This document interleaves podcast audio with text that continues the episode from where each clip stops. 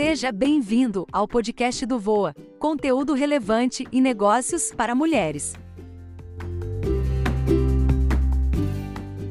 A Sociedade de Influenciadores. 2018. Vivemos no tempo do culto à imagem. Mas, voltando um pouco para entender, no início do desenvolvimento humano nos constituímos pelo ser, um ser totalmente voltado à constituição de lugar e território, mas era um tipo de ser. As pessoas se esforçavam para se destacar no meio dos grupos em que faziam parte, principalmente visando a liderança, e esta liderança era conquistada por meio de esforço do interessado em prol do seu grupo, tribo, etc. Era um modelo que personificava a lei do mais forte, afinal, para se destacar como líder, o antigo ser humano tinha que estar nas frentes de batalha, e a sua vida era o principal prêmio para o oponente em caso de derrota e o principal símbolo para seu grupo no caso de vitória. E assim se constituíram os primeiros influenciadores de pessoas. Eles eram os influenciadores da sobrevivência. Eles motivavam os integrantes do grupo a sobreviverem e mostravam que era possível que aquele grupo se perpetuasse. Com o tempo e a evolução provocada, principalmente por estes primeiros influenciadores, o homem percebeu que não precisava mais de embates corporais, ao menos não diariamente, afinal fizemos muitas guerras no passado mas continuava e desenvolvia cada vez mais o ímpeto pela liderança. Então aquele líder que estava à frente do inimigo nas batalhas moveu-se para as tendas que com o tempo evoluíram para as casas grandes e palacetes.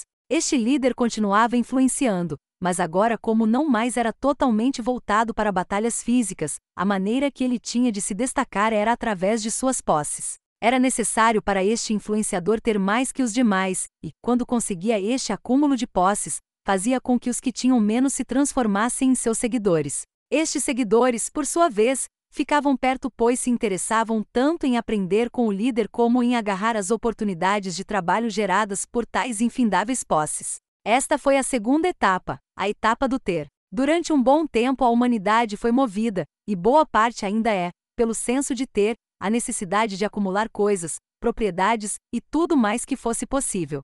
Isto é totalmente visível na sociedade em que vivemos, uma vez que foi este modo de vida que formou as bases da cultura moderna. Mas atualmente as coisas mudaram um pouco. Vivemos em um tempo diferente. Tempo em que, com o avanço da tecnologia, transitamos para uma sociedade de imagem. Aconteceu uma exacerbação à exposição das pessoas. Hoje não é necessário mais ser nem ter, mas sim parecer ser ou ter. Vivemos em um tempo em que somos influenciados por pessoas que simplesmente mostram que são ou têm, sem necessariamente serem ou terem de fato.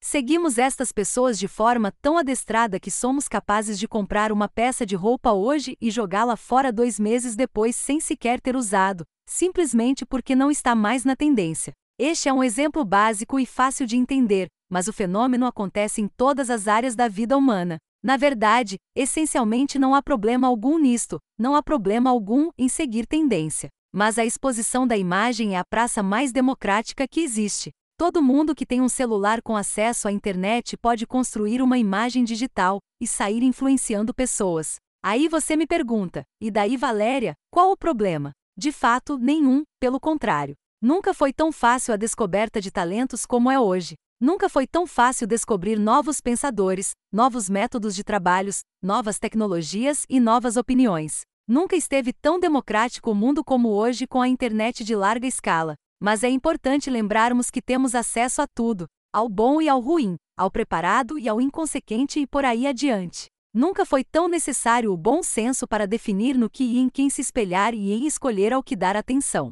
É fundamental que façamos um esforço na definição de quem destinamos nossa atenção e nosso tempo. Aliás, nosso tempo fica cada vez mais escasso com tanta informação de baixa qualidade à nossa disposição, saltando aos nossos olhos e ouvidos, de maneira que temos que gastar parte deste precioso tempo simplesmente selecionando ao que dar atenção de fato. As pessoas, em geral, nunca precisaram tanto de atenção como atualmente. É uma atenção simplesmente pela atenção. Às vezes parecemos artistas de circo lutando para receber aplausos de uma plateia barulhenta entretida com doces e guloseimas, e quanto mais barulho a plateia faz, mais o artista precisa se esforçar para chamar a atenção. Todo este contexto torna a vida muito cansativa. Gastamos nosso tempo para perceber aquelas pessoas que ensinam o que não sabem fazer e pregam o que não sabem viver. Há mais uma coisa alarmante. Quanto mais informação dispomos a nosso favor, menos somos impulsionados a pensar. É o pensar que faz nosso desenvolvimento.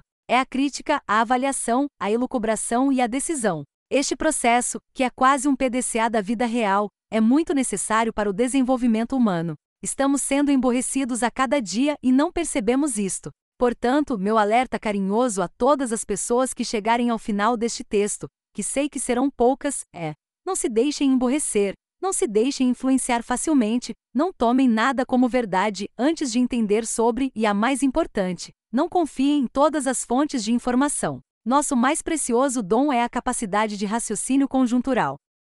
Isto significa que podemos acessar, sentir, analisar e concluir. Não deixem que este novo modelo de vida tire isto de você. Com amor. Valéria.